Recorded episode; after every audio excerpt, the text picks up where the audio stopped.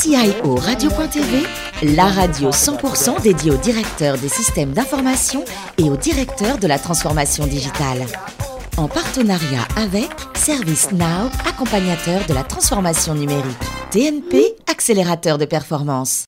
Bonjour à toutes et à tous, bienvenue à bord de CIO Radio.tv. Vous êtes plus de 11 000 DSI, dirigeants d'entreprise et acteurs de la transformation digitale à nous écouter chaque semaine en podcast. À mes côtés, pour animer cette émission, l'excellent Benoît Ranini, président et cofondateur de TNP Consultant, et Bruno Buffenoir, vice-président France de ServiceNow. Bonjour à tous les deux. Bonjour. Bonjour. Aujourd'hui, un invité exceptionnel comme chaque semaine, Christophe Lepage, CIO de l'entité BNP Paribas Asset Management. Bonjour Christophe.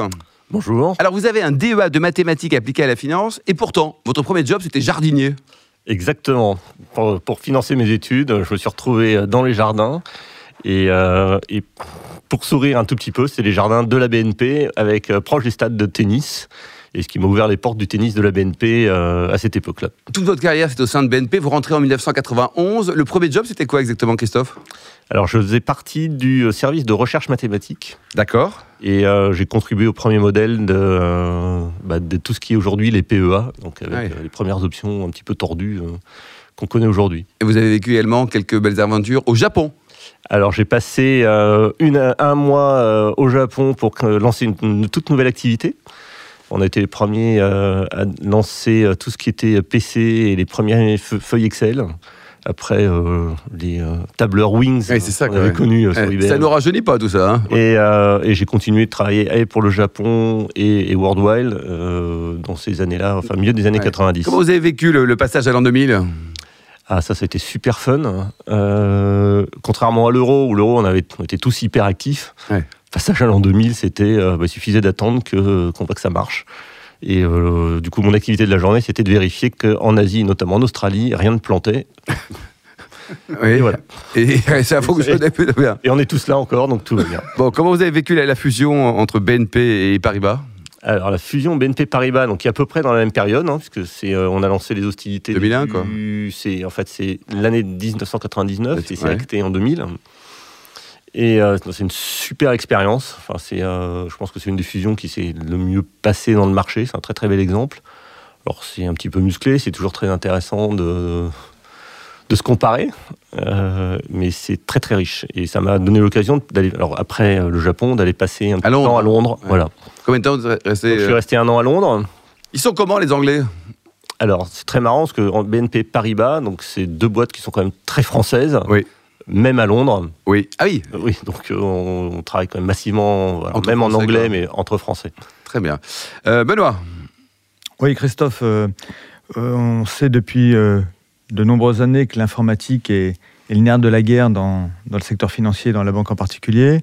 Ça a été repris récemment par le directeur général de, BNP qui a expliqué en quoi. Monsieur Bonafé. Jean-Laurent Bonafé. Exactement, Jean-Laurent Bonafé en quoi l'informatique et la transformation digitale étaient stratégiques pour le groupe avec un, investissement annuel de, je crois, près de 6 milliards euh, d'euros. Dans le monde de l'asset management, quels sont les, grands défis euh, des prochaines années avec l'arrivée des technologies euh, de plus en plus nombreuses et de plus en plus disruptives? Alors, donc le, le 6 milliards, c'est le budget annuel de l'IT, hein, c'est pas juste le digital. Ce qui est déjà bien conséquent, hein, c'est déjà un beau budget. Voilà, ce qui est déjà énorme. Euh, alors, les, challenges dans l'asset management, et enfin, ce que je vois aussi pas mal dans le marché, c'est la migration vers le cloud. Alors, savoir ce que ça va être euh, au sens, est-ce que c'est plutôt euh, cloud as a service mm. ou, ou, au contraire du vrai SaaS, des systèmes ou des softwares de service. Donc, ça, c'est une, énorme stratégie et un, gros virage. On a une deuxième, un deuxième axe qui est toute la partie big data. Donc, le passage à est-ce qu'on se fait un gros data hub, partage de la donnée ou pas. Et là-dessus, il y a un énorme enjeu sécurité. Comment on allie le partage de données en gardant une sécurité euh, que je dirais suffisamment contrôlée, avec un passage vers le cloud, alors que c'est un cloud privé, hmm. semi-privé, enfin hybride ou complètement ouvert, enfin, au public. Bon voilà, ça, ça c'est mes gros enjeux dans les années qui viennent. Benoît? Et, et euh, on, on, parle beaucoup dans ce secteur de, du risque. Euh, d'arrivée des néobanques, des, des fintechs, voire même des GAFA, mais avec plutôt un prisme d'habitude B2C. Là, l'asset management, on est plutôt dans le B2B. Mmh. Est-ce que c'est un marché où il y a un risque d'avoir demain euh, l'Amazon euh, de l'asset management avec une plateforme worldwide qui sert tous les grands corporates? Alors, je vais pas dire non. Vous ne pouvez pas dire oui non plus. Je peux pas dire oui non plus. Le, ce qu'on vit dans les banques, c'est que c'est quand même un marché ultra régulé. Hmm. Et que qu'on s'appelle Amazon, Google, enfin une GAFA quelconque, bah, il faut quand même suivre la régulation. Alors, ce qui pourrait arriver, parce que c'est que moi qui parle, c'est euh, qu'ils nous fournissent éventuellement la partie user interface et qu'ils aillent se, se pluguer sur les banques, enfin sur tout le réseau euh, legacy des banques, Hmm. Et du coup, ils auraient, ils auraient le frontal des clients et nous, on assurerait le back-office. Mais ça, on Ça sait que n'engage ça- que moi. hein. Mais ça, on sait que ce type de scénario-là, c'est pas bon, parce que c'est couper la relation client, les datas, et le, le rôle d'agrégateur de services, et le rôle où on récupère euh, de la valeur ajoutée, et derrière, euh, la fidélisation et les futurs services. Donc ça, en règle générale, vaut mieux pas lâcher ce segment-là de valeur. Exactement. En plus, c'est là qu'on peut négocier les marges. hein. Oui, en plus, quoi. Non, mais C'est toujours intéressant quand même. hein. Ouais. Donc euh, voilà. Donc je dis pas. Donc j'ai la réponse. Donc je ne dis pas non. Et euh, en revanche, on fait tout pour éviter que ça arrive. Ouais. Bruno Mais en fait, d'ailleurs, on voit plutôt aujourd'hui des accords industriels qui sont à l'envers, tel que le disait Benoît. C'est-à-dire qu'on voit des grands industriels qui s'allient avec des grosses plateformes cloud du marché. Il y a eu des grosses annonces de Total ou de Carrefour, et qui sont ces plateformes plutôt en back-office, pour être capable de gérer la data, pour être capable d'apporter de- des technologies euh, qui permettent d'associer et de manipuler ces données. Par contre, le frontal est conservé. Alors nous, sur cette partie-là, on s'est associé avec IBM. Donc on est en train de monter un énorme data center pour faire notre cloud privé. Et justement pour garder après tout ce frontal et avoir cette back- ce back-office qui est en fait pas la- le travail primaire ou d'origine d'une banque de gérer tout son informatique, donc de déléguer ce, ce cloud donc, chez nous, chez IBM, et ensuite de se, de se concentrer sur la partie où il y a de la valeur ajoutée. Ouais, c'est ça. Quoi. Bruno Et donc, quand on parle de, de- vous parlez de cloud comme étant euh, un axe majeur pour vous, euh, le cloud c'est un moyen finalement. C'est quoi les enjeux derrière ça qui vous qui vous poussent à aller vers le cloud? Alors, on a. Alors, le, le premier enjeu, c'est que. Enfin, je vais être horrible, mais on a, on a un choix assez ri- réduit. Enfin, si je vois la stratégie de Microsoft, quand on regarde la stratégie d'Oracle, quand on.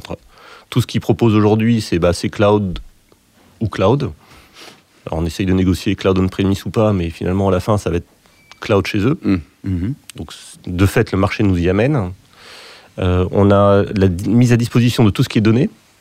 Je pense que par rapport à. Si on sait bien utiliser le cloud, ce sera beaucoup plus facile de répliquer toutes ces données-là. Enfin, BNP Paribas, et on est répartis partout dans le monde. Alors, je ne pense pas que le cloud sur une entreprise locale, euh, en France, à Paris, euh, ça a un, un énorme avantage. En revanche, partager toute cette donnée-là, worldwide, dans un temps acceptable, enfin, le temps acceptable étant à chaque fois de plus en plus court, euh, je pense que c'est une des solutions qui va nous. enfin, où j'ai pas le choix. Quoi. J'ai pas le choix. Be- Benoît? Ouais, euh, d'un point de vue, parce qu'on on est euh, sur un prisme assez, assez technologique, d'un point de vue ressources humaines, euh, c'est un métier où, euh, semble-t-il, il y a quand même, quand même des, des- des grands défis. D'un d'un côté, c'est un métier où on va devoir de plus en plus avoir une relation client, des nouveaux parcours clients et être très client-centrique. Mais d'un autre côté, il y a l'arrivée de beaucoup de technologies type euh, robot advisor, type RPA, qui vont, parce qu'on est dans une partie dans des métiers de flux, qui vont beaucoup, entre guillemets, robotiser, automatiser euh, les activités et donc avoir des effets de productivité parce qu'on est toujours aussi euh, à la recherche de, de, de- de marge et, et de performance.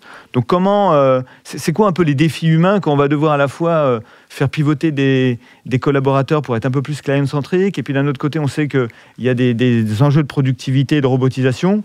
Co- comment on gère les, les grands défis euh, euh, des ressources humaines et des talents et, et sociales euh, au sein d'un grand groupe d'asset management? Vous avez 7 heures, Christophe. Merci.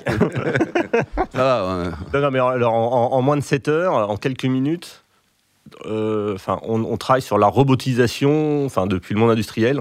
Donc c'est vrai, c'est une transformation qui se fait depuis euh, voilà, enfin, des siècles, je dirais. Je ne crois pas dans le RPA.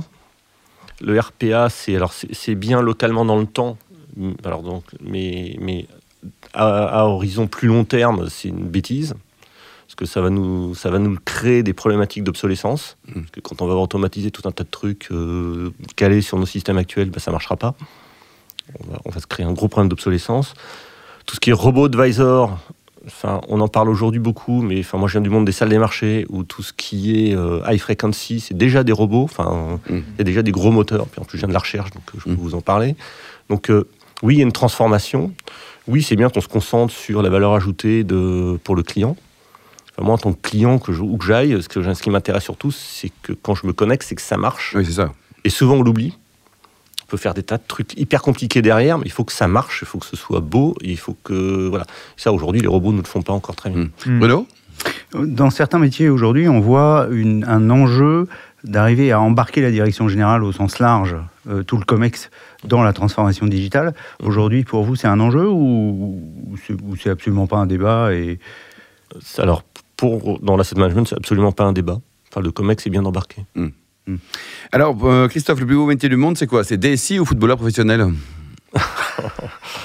Euh, alors, pour moi, mon rêve, euh, c'était justement de devenir footballeur professionnel quand j'étais enfant. Oui. Et, euh, Vous supportez quel club? À Saint-Etienne, Oui. club de cœur. Et, euh, et aujourd'hui, euh, si tant est que je suive un, un club de plus près, c'est plutôt Barcelone. Bon, une belle équipe aussi, quoi. Bon, le golf, comment ça se passe, votre golf, alors? Le golf, c'est un challenge tous les jours quand on s'y Vous met. jouez tous les jours? Non, Ah bon, parce que ça bosse quand même chez BNP Paribas. Hein. ça bosse très fort. Euh, bah, on vient de parler de beaucoup de transformations. Euh, non, non, le golf est un, un super challenge. Euh, je me sers aussi du golf pour participer à pas mal d'associations. Ah, c'est bien, ça. Ouais. Alors, on a fait récemment le mécénat cardiaque. euh, Chirurgie cardiaque. sur- ouais. voilà. Donc, c'est- Alors, côté cuisine, vous préférez quoi? Un soufflé au fromage ou un bon fondant au chocolat avec une boule de vanille? Alors, j'aime bien commencer par le souffle au fromage finir par le- Bon, est-ce que vous avez un bon restaurant à nous conseiller en Belgique, par exemple? Un bon restaurant, genre? Un genre, un bon restaurant en Belgique, euh, c'est bonbon. Ah bah voilà, bon, bon, bon. Votre meilleur temps en semi-marathon, c'était quoi? 1h30.